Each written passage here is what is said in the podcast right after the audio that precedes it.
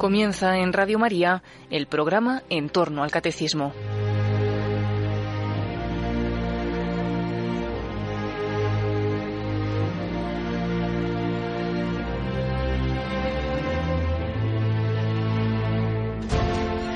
Este sábado y en vísperas de celebrar la Asunción de la Virgen a los cielos, les ofrecemos la reposición de un programa de vida en Cristo que dirigió el Padre Luis Fernando de Prada en 2016 sobre María, Reina y Madre de Misericordia.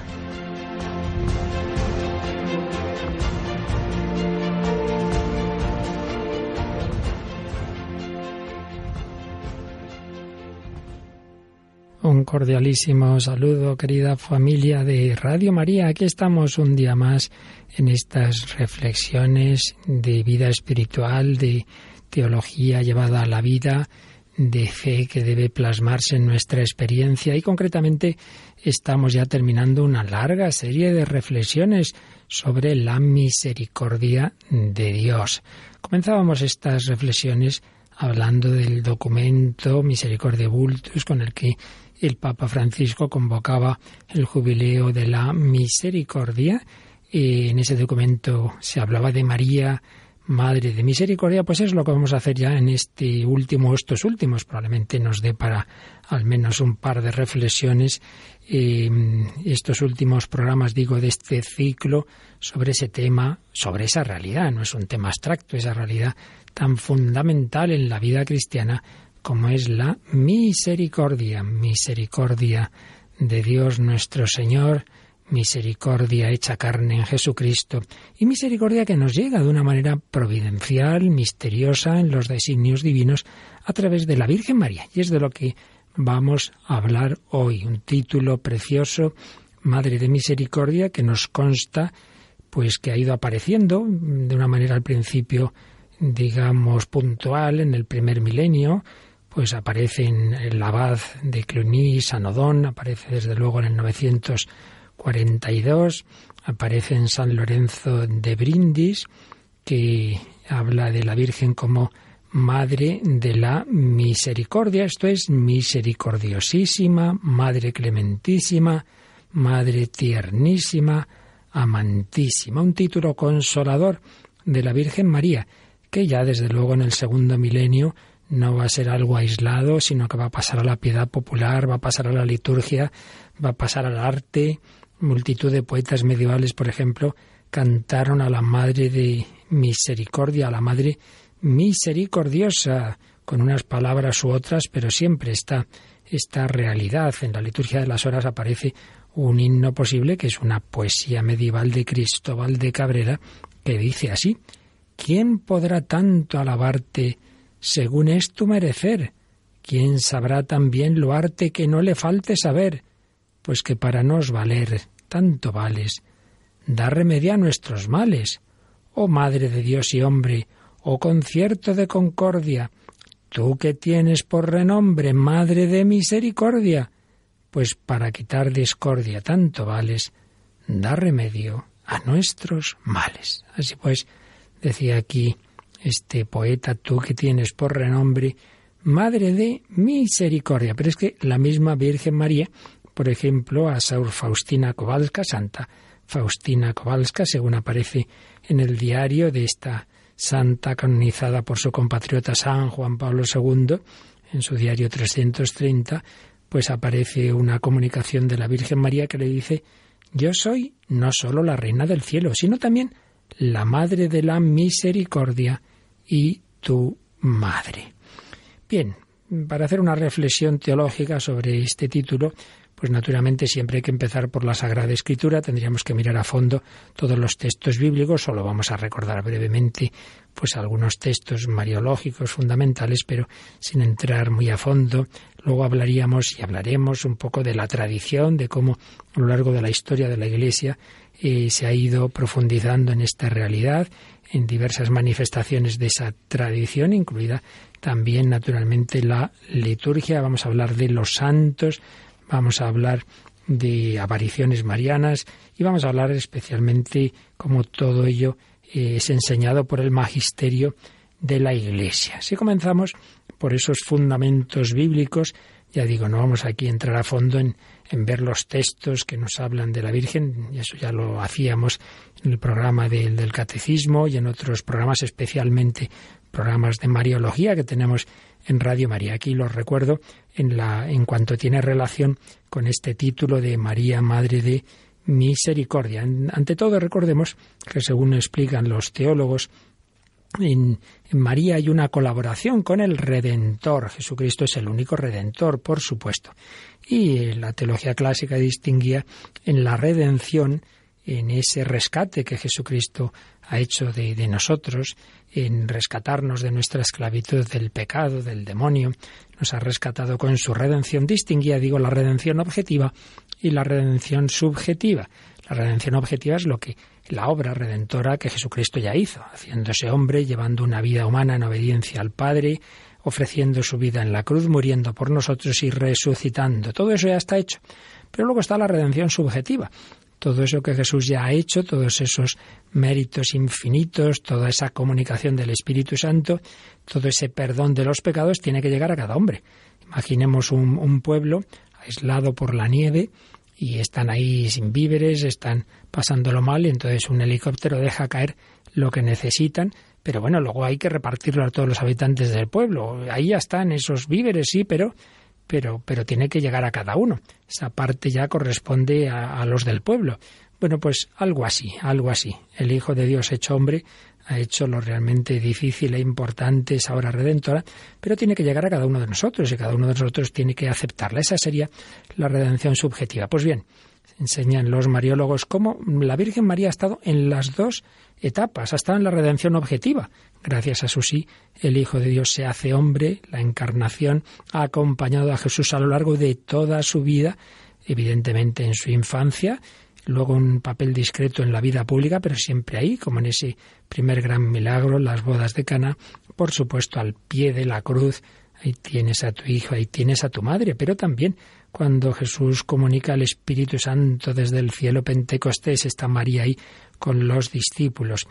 Y a lo largo de la historia de la Iglesia, la aplicación de esa redención, la redención subjetiva, el que la Iglesia haga presente la palabra, la persona, la obra de Jesucristo en todos los tiempos y lugares, bueno, ahí está clarísima esa presencia de María. Pues bien, si miramos un poquito, como digo, aunque sea brevemente, los textos bíblicos sobre María, vemos cómo aparece esa asociación suya, esa asociación a esa obra redentora por la que la misericordia de Dios nos perdona, nos restaura, nos perdona. El primer gran texto, el protoevangelio que se llama, ¿verdad?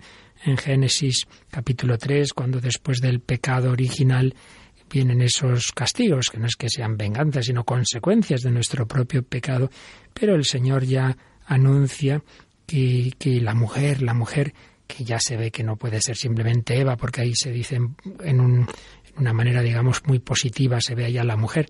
La mujer, su descendencia aplastará la cabeza de la serpiente. Aparece ahí ya profetizada, según ha ido interpretando luego la, la Iglesia en toda su reflexión, la unión entre ese descendiente de la mujer, el Mesías, y su madre, la Virgen María. Por eso tantas imágenes de María Inmaculada está pisando la serpiente María unida a su Hijo el Redentor. Otro gran texto mesiánico y mariano es el que eh, aparece en el capítulo 7 del profeta Isaías. aquí que la Virgen da luz un hijo, el Emmanuel, el Dios, con nosotros.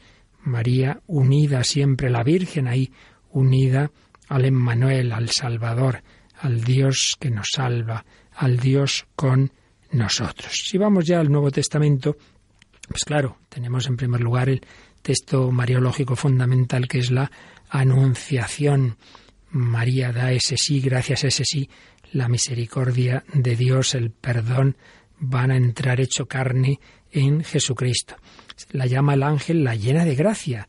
Es el punto fundamental para el desarrollo del dogma que acabará plasmándose ya como tal dogma en, 1854 de la Inmaculada Concepción.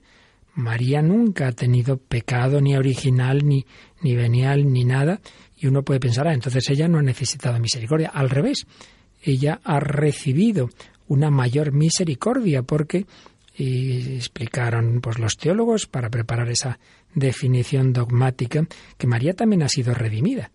Todos los seres humanos necesitamos redención, pero en nuestro caso nuestra redención es perdonándonos los pecados que ya tenemos. En cambio, en el caso de María es impidiendo que ella cometiera ningún pecado. Es una redención preventiva.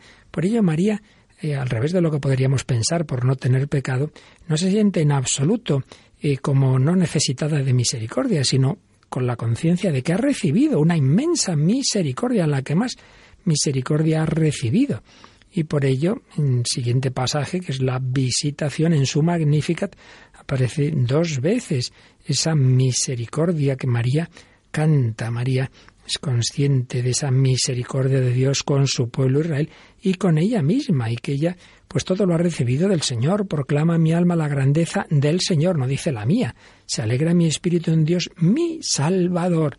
María se sabe, se siente salvada, salvada de esa manera preventiva y misericordiosa. Y ella que ha recibido la misericordia de Dios, la practica, la practica enseguida, la practica con esa obra de misericordia, yendo a visitar a su pariente Isabel. Todas estas reflexiones sobre la misericordia de Dios hemos estado insistiendo en esa doble dimensión. ¿En qué consiste la verdadera espiritualidad de la misericordia? Pues, por un lado, en tener confianza en que ese amor misericordioso de Dios es mayor que mis pecados, decía quien ya es santa, Teresa de Calcuta, lo importante es que tú confíes más en el amor que te tiene Jesús que, te, que, que no el, en lo que te fijes en tu debilidad. Todos nosotros tenemos debilidad, tenemos pecados y nos fijamos mucho en eso, nos desanimamos, nos hundimos, nunca llegará a la santidad.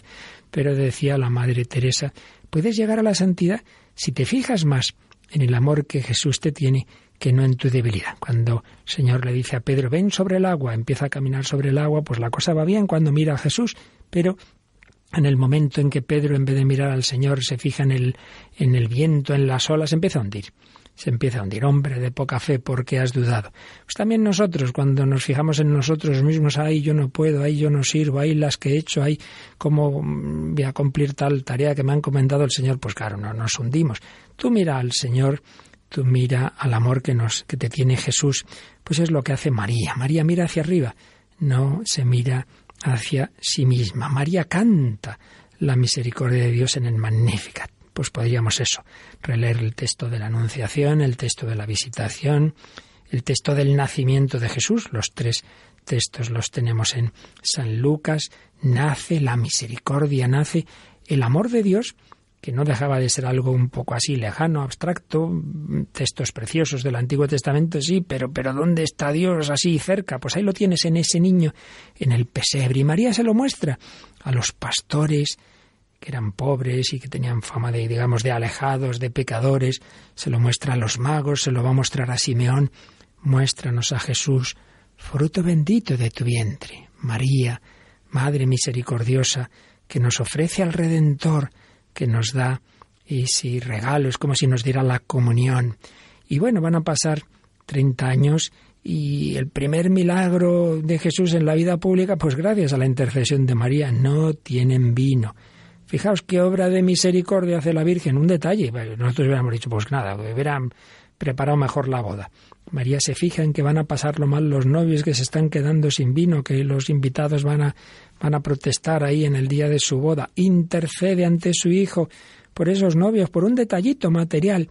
Pues cuántas veces la Virgen no intercederá por nosotros y le dirá a Jesús, mira, no tienen vino, el vino de la alegría, de la esperanza, de la fe, y va a insistir y a, su vez a nosotros nos dice, haced lo que Él os diga, como se lo dijo a aquellos criados. Pues esa obra de misericordia de María, que conoce la misericordia de su Hijo, consigue ese primer gran milagro de Jesús en su vida pública. Por supuesto, junto a la visita, perdón, a la anunciación de María, el otro gran texto mariológico, bueno, todos son importantes, pero si tenemos que destacar dos, diríamos la anunciación y luego María al pie de la cruz. Es impresionante, María está asistiendo a la agonía de su hijo, qué duro que una madre vea sufrir, agonizar a su hijo con ese amor tan grande de María a Jesús y de Jesús a María, el mutuo amor, pues aumenta también el dolor. Pero María está ahí dándonos a luz a nosotros y nos está adoptando. Jesús le dice, ahí tienes a tu hijo, mostrándole a Juan. Pero en Juan estamos nosotros. Juan no simplemente es Juan, es el discípulo, es el cristiano. Jesús le dice a María, mira, ese, esa, ese soy yo. Trátale como a mí mismo. Yo soy, yo estoy presente en ellos. Ahí tienes a tu hijo. María adopta a los asesinos de su hijo primogénito. Ella nos toma también como hijos, con amor, con misericordia. Y fijaos, el primer hijo pródigo que ya adopta ahí mismo está en otra cruz, es el que llamamos el buen ladrón. Hoy estarás conmigo en el paraíso, oye decir a Jesús, María, Madre de Misericordia, ve como ese que antes estaba atacando a su hijo ya se ha convertido. María nos ha adoptado como Madre de Misericordia al pie de la cruz. Y luego María va a cuidar de los apóstoles que estaban hundidos, que Jesús había quedado en el sepulcro y les diría, esperad, que él dijo que iba a resucitar. Especialmente intentaría animar a Pedro, que estaría venga a llorar por las negaciones, pero les animaría a esperar la resurrección y luego ella, sin duda, pues sería la primera en experimentar esa resurrección de su Hijo Jesucristo. Y luego ve cómo Jesús se va apareciendo a Pedro y a los demás apóstoles. Bueno, pues va a empezar la, la historia de la Iglesia. Y ya después de la ascensión, María está ahí con los discípulos, está orando en el cenáculo. Y cuando llega Pentecostés, pues así como en la Anunciación, ella había recibido el Espíritu Santo que había formado en sus entrañas a su Hijo Jesucristo, ahora de nuevo recibe el Espíritu Santo con la Iglesia, con los discípulos, con los apóstoles y engendra el Cristo místico. Antes fue el cuerpo físico de Jesús, ahora es el Jesús místico, ahora es la Iglesia que nace ahí, que nace en Pentecostés. María, Madre Dulcísima, María, Madre de Misericordia, vamos a quedarnos un momento dando gracias al Señor, dando gracias a María, dándole gracias por tantas veces que habrá dicho no tienen vino, dando gracias por su misericordia, dando gracias al Señor porque nos ha dado esta madre tan buena, tan dulce, tan cariñosa.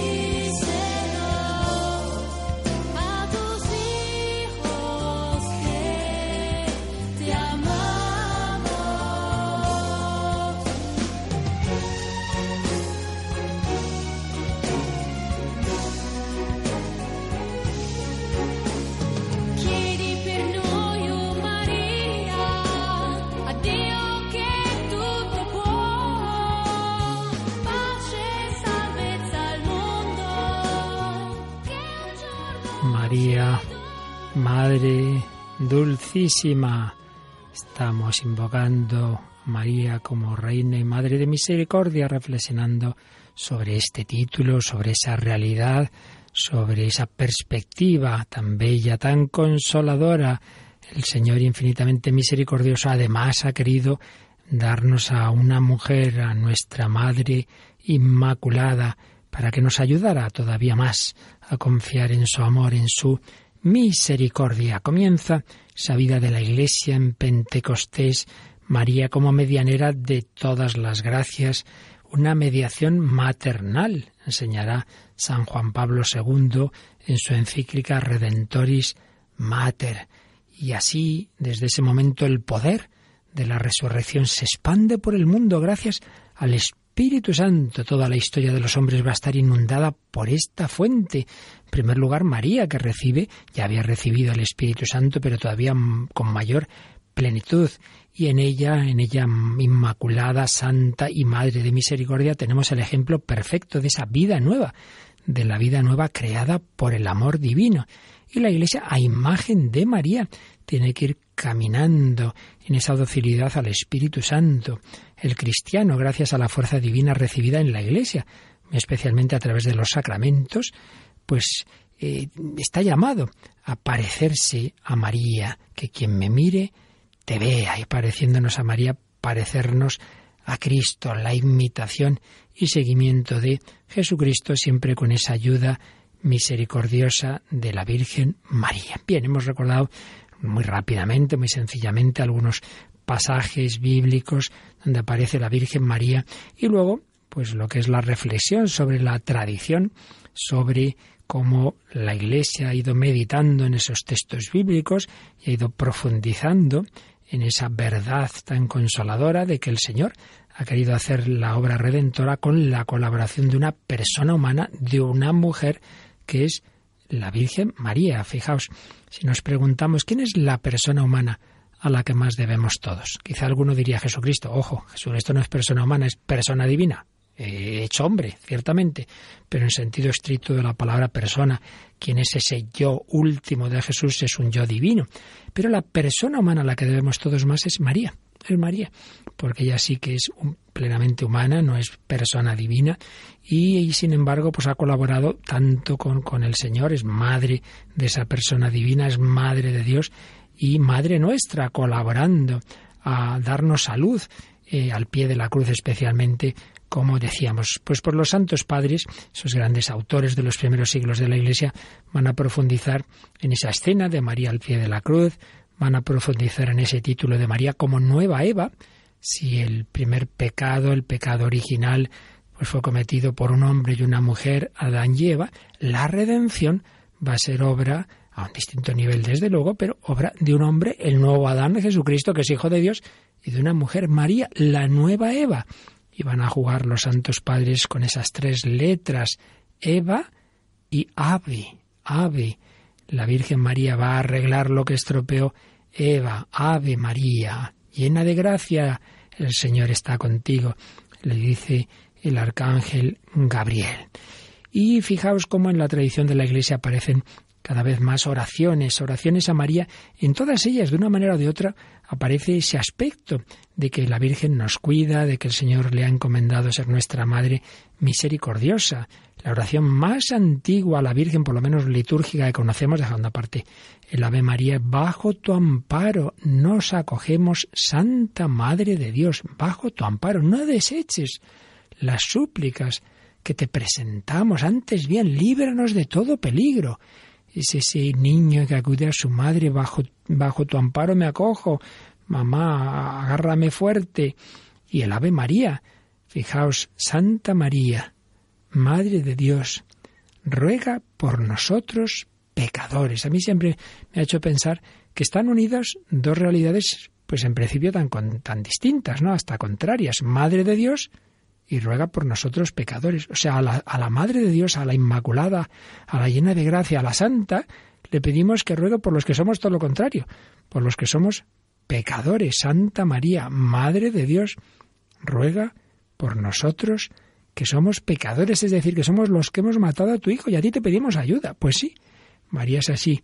Madre de misericordia, Santa María, Madre de Dios, ruega por nosotros pecadores, ahora y en la hora de nuestra muerte. Los dos momentos más importantes de la vida del cristiano. El ahora, el momento presente, lo que está en mis manos ahora. El pasado ya pasó, el futuro está solo en manos de Dios. ¿Qué tienes en tus manos? Este instante, ahora, cuando me estás escuchando en este momento, querido oyente, el ahora. La Virgen María le pedimos que ruegue por nosotros ahora, que yo ahora haga lo que tengo que hacer, que haga la voluntad de Dios. Y luego el momento más importante, la concentración final de nuestra vida, ojalá en positivo, ese momento del que depende toda la eternidad, la muerte. Ruega por nosotros pecadores en la hora de nuestra muerte. Cuando ese cristiano muere, y pensad que, que la Virgen tantas veces le ha oído decir, ruega por mí en la hora de mi muerte. Ahí está la Virgen rezando por él para que pase a las manos de Jesús para que también en él se cumpla lo de Jesús al buen ladrón. Hoy estarás conmigo en el paraíso. La Virgen nos ayuda en la hora de nuestra muerte, sobre todo si lo hemos ido pidiendo una vez y otra, miles y, y miles de Ave Marías. Ruega por nosotros, pecadores, ahora y en la hora de nuestra muerte. Luego fijaos en las letanías cuántas invocaciones que hacen alusión a las necesidades que tenemos y cómo la Virgen María pues la vemos como la que puede ayudarnos en esas necesidades corporales o espirituales, salud de los enfermos, refugio de los pecadores. Acudimos así a la Virgen María, tantas invocaciones populares, Estela Maris, estrella de los mares, los marinos que, que se sienten ahí en esa soledad en medio del océano, invocando a la Virgen María, por supuesto, junto al Ave María, la gran oración, maravillosa oración que es la salve, bueno, pues fijaos, dos veces aparece en la salve el título de misericordia. Dios te salve, reina y madre de misericordia. Y luego vuelve a nosotros esos tus ojos misericordiosos. Si es que, es que yo no sé si hay alguna oración a la Virgen María donde no aparezca de una manera más o menos explícita o implícita esa dimensión de su misericordia, reina y madre de misericordia y un cántico gregoriano antiquísimo, Salve Mater, misericordia. Si es que por todas partes vamos a oír un momento este, este cántico gregoriano tan bello, vamos a invocar también nosotros a la Madre de Misericordia.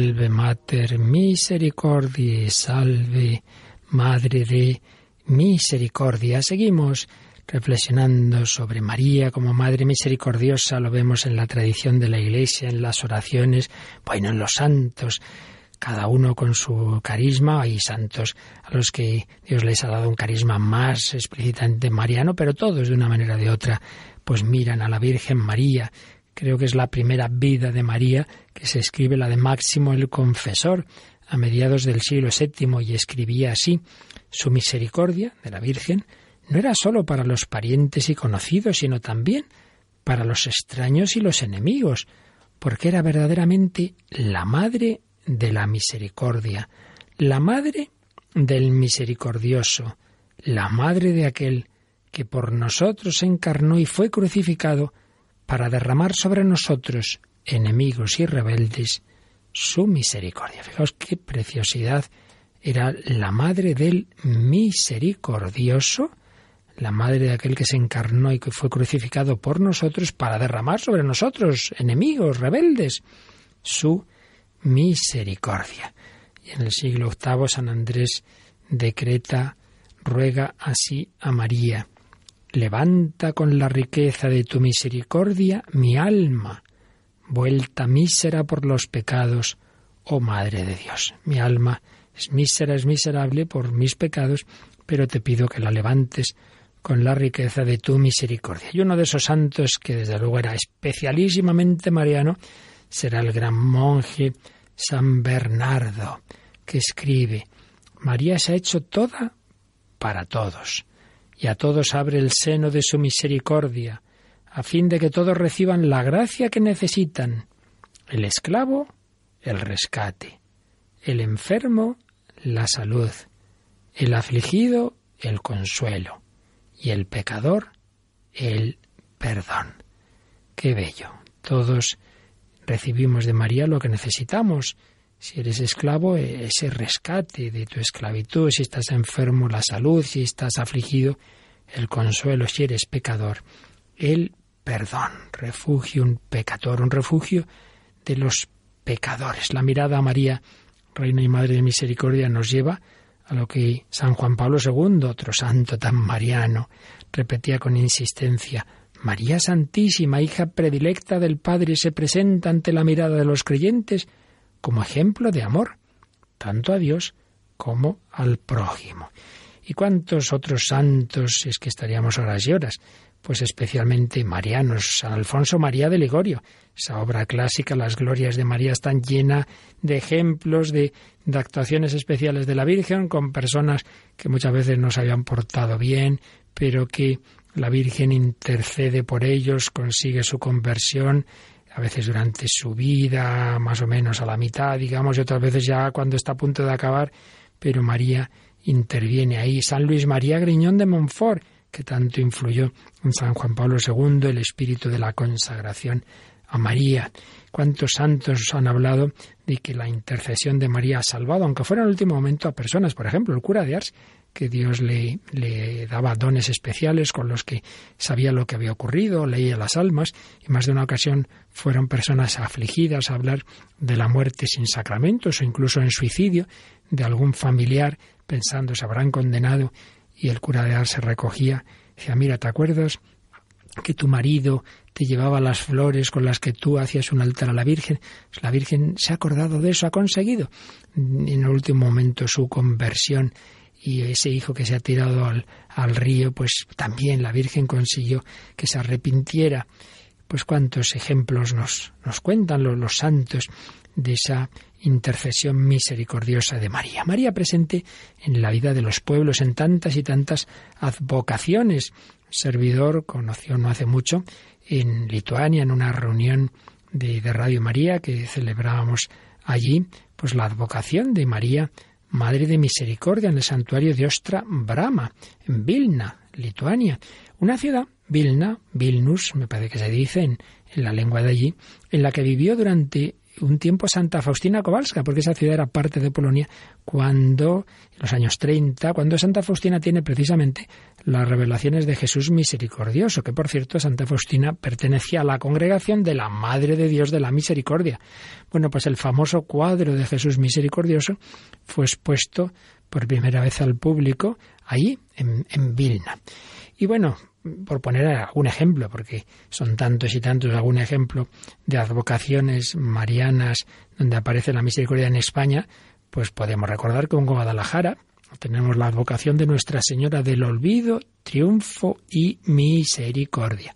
En Burriana, diócesis de Segorbe Castellón, la advocación de Nuestra Señora de la Misericordia, patrona de Burriana. Y bueno, tantos otros lugares con advocaciones a la Virgen Madre de la Misericordia, con estas palabras u otros títulos eh, semejantes que en el fondo tienen esa misma idea eh, de trasfondo. Podríamos hablar de tantos santos que han tenido humanamente la desgracia de haber perdido de pequeños a su madre y que sin embargo eso mismo pues les ha llevado a una especial devoción a la Virgen María. Por ejemplo, eh, Santa Teresa de Santa Teresita.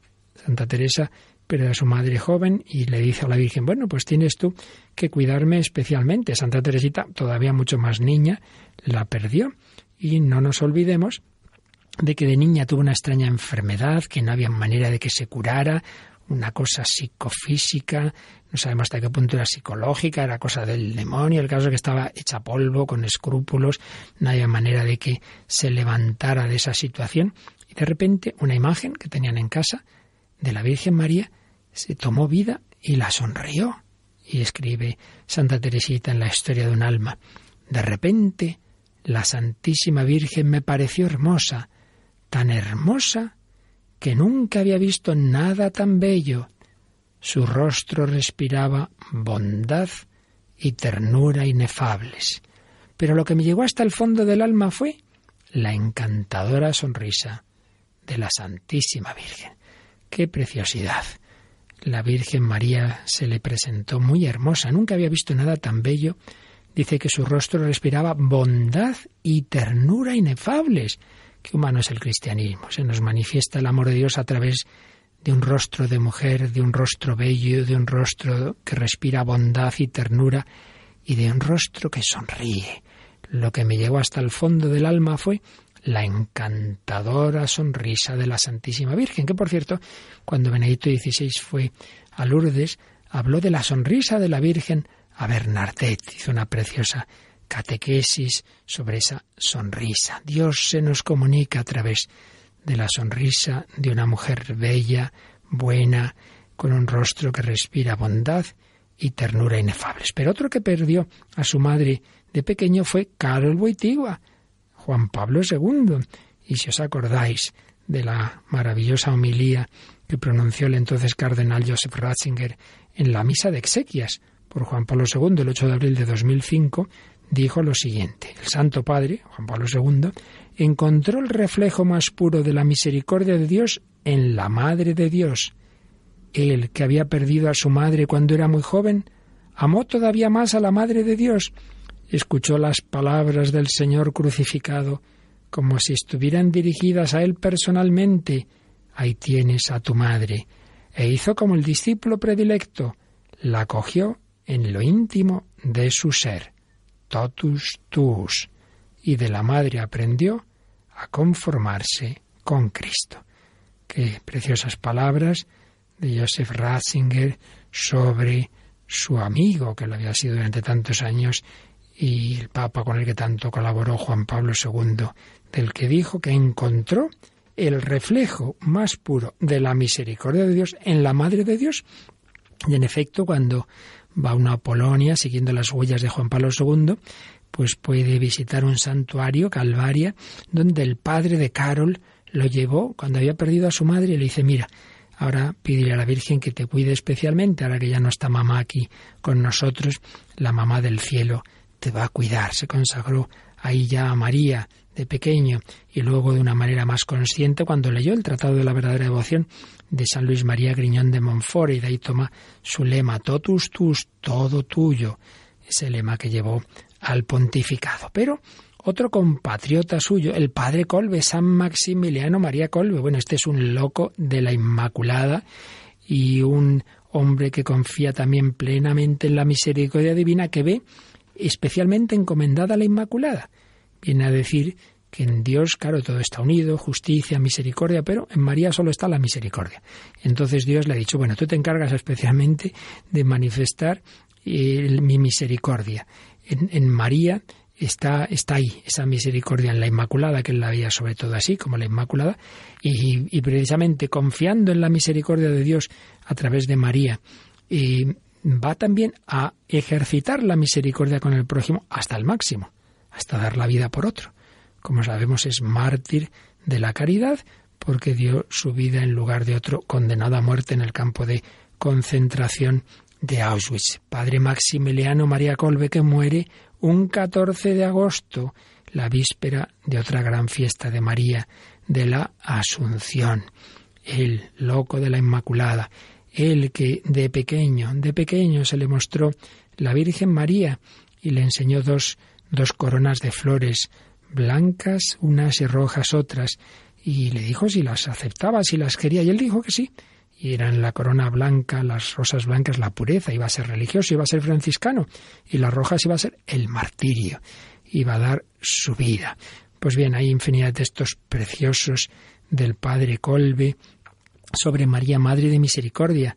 Dice, por ejemplo, ella es sólo Madre de Misericordia y por ende se apresura a acudir, aunque no sea de ninguna manera invocada, allí donde se manifiesta de manera más grave la miseria de las almas. Fijaos, aquí hay una idea muy interesante. Incluso aquellos que no invoquen a María, pues María los ve como hijos y acude, acude a ver si consigo ganar a este hijo. Donde veo más miseria, pues ahí acudo yo, ahí acude la misericordia. También nos enseñaba el padre Colby que el verdadero amor, el amor capaz del sacrificio, lo obtendremos mucho más fácilmente de Dios por medio de la Inmaculada, porque a ella ha confiado Dios toda la economía de la misericordia. ¿Veis? Os decía antes, a ella ha confiado Dios toda la economía de la misericordia. Y al consagrarnos a ella, seremos como María y en María instrumentos de la divina misericordia. Si el Señor ha encomendado a María la economía de la misericordia, cuando nos consagramos a María, pues eso nos ayuda a ser instrumentos en manos de María y por tanto en manos de Dios, instrumentos de la misericordia de Dios con el prójimo, porque siempre están esas dos dimensiones, confiar en la misericordia de Dios que me quiere perdonar y ser instrumento para ejercitar la misericordia con el prójimo. También nos va a decir el padre Colbe que la Inmaculada es la omnipotencia suplicante, un término clásico la teología mariana, la omnipotencia lo puede todo, pero no por sí misma, no es Dios, sino porque lo pide, omnipotencia suplicante. Toda conversión y toda santificación son obra de la gracia y ella es la mediadora de todas las gracias. Y va a componer una consagración a la Inmaculada, una bella consagración que voy a leer despacito. Si os parece, pues internamente la vais asumiendo, repitiendo, consagrándonos todos una vez más a la Virgen María, Madre de Misericordia, esa Madre que siempre nos espera, que siempre nos perdona.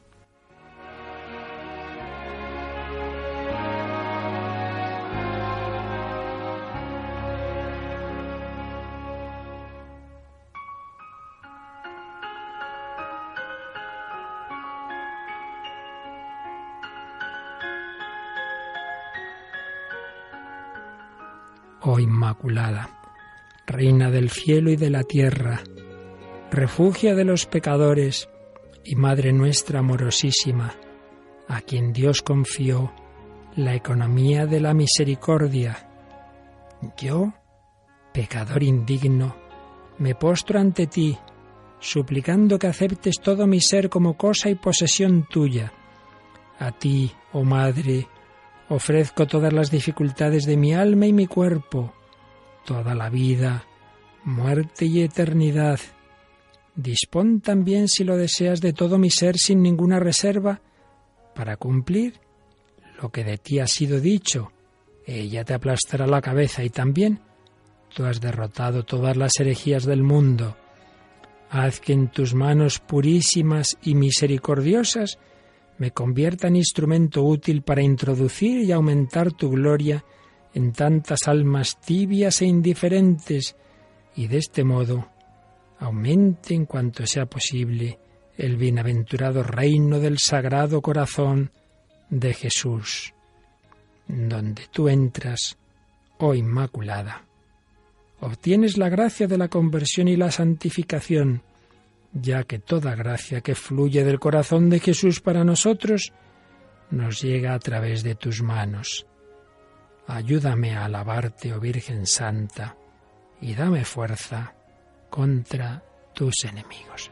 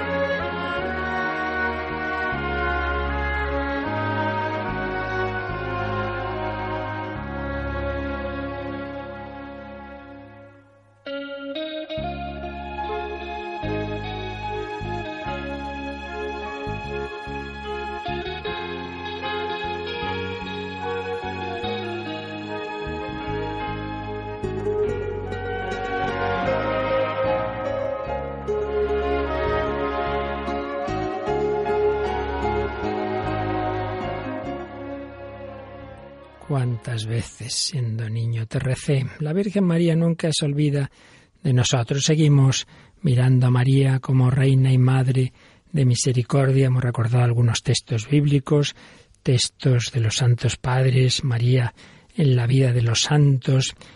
Y brevemente podemos hacer alusión a que en la liturgia, sabéis que hay unos hay un misal especial de misas de la Virgen María. Pues bien, una de esas misas, de esas advocaciones, de esas misas votivas que se dice que se puede celebrar, la número 39, se llama Reina y Madre de Misericordia.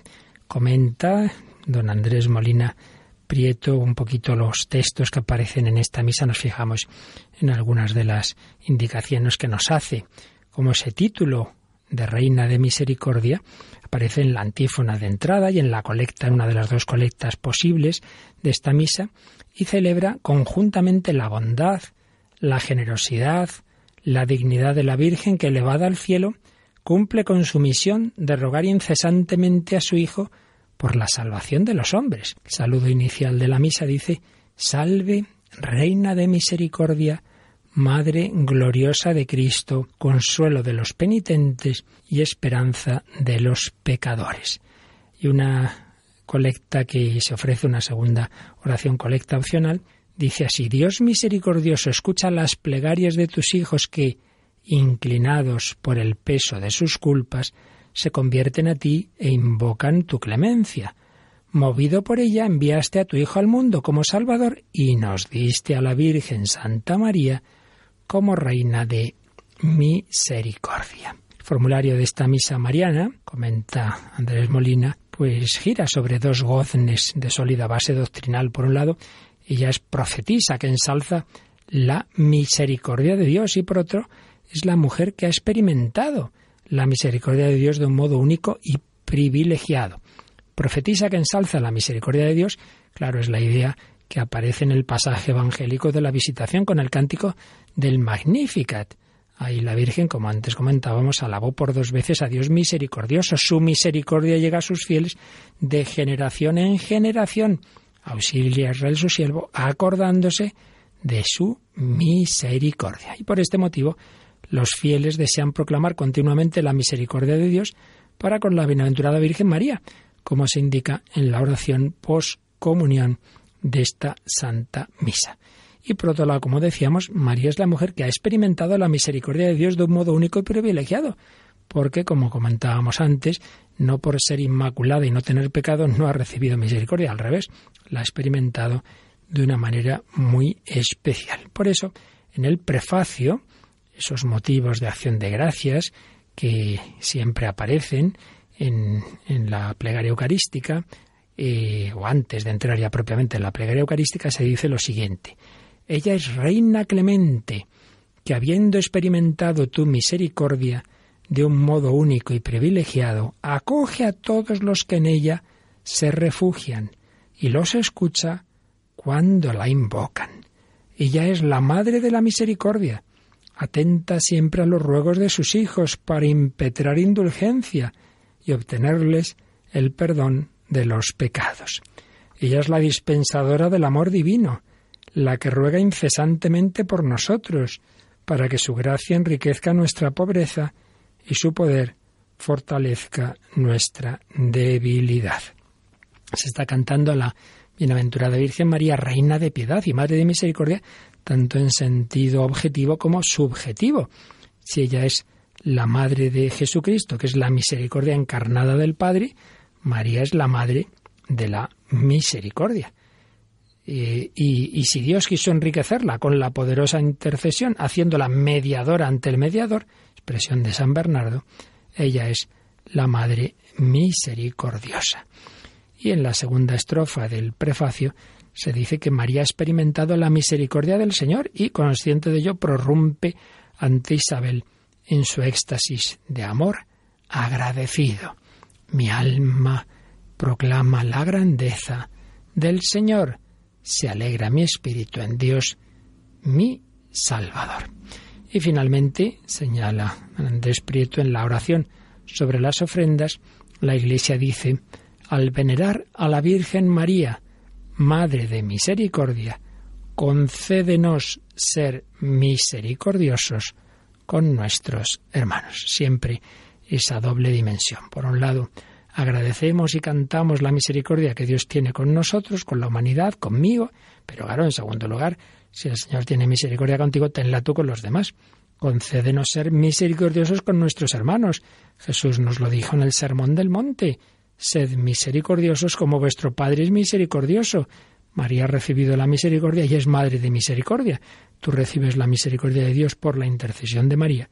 Pues también estás llamado a ser instrumento de María, como lo fue el Padre Colbe, como lo fue San Juan Pablo II, como lo han sido, en definitiva, todos los santos. Bueno, pues vamos a dejarlo aquí, seguiremos con este tema que, ya repito, no es tema, realidad viva, tan precioso, de esa misericordia de Dios a través de María. Hemos recordado dos veces el Magnificat.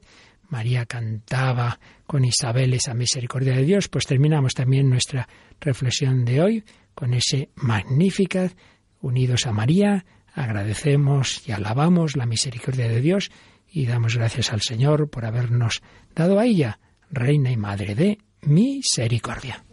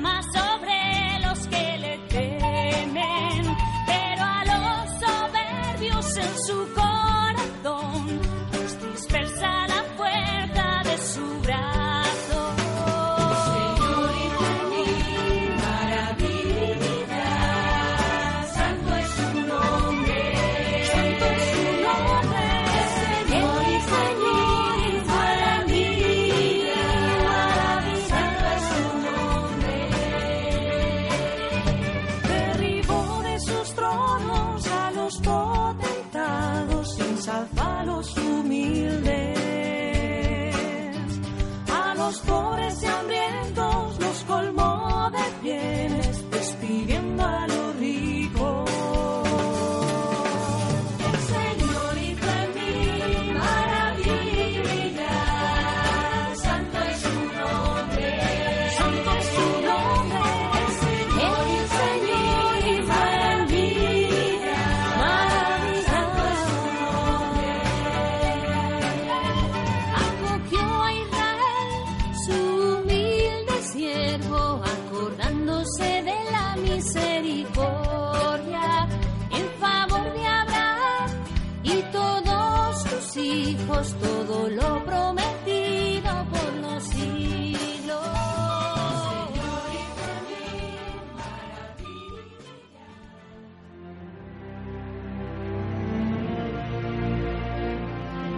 Así finaliza en Radio María el programa en torno al catecismo. Hoy les hemos ofrecido, en vísperas de celebrar la Asunción de la Virgen a los cielos, la reposición de un programa de vida en Cristo que dirigió el padre Luis Fernando de Prada en 2016 sobre María, Reina y Madre de Misericordia.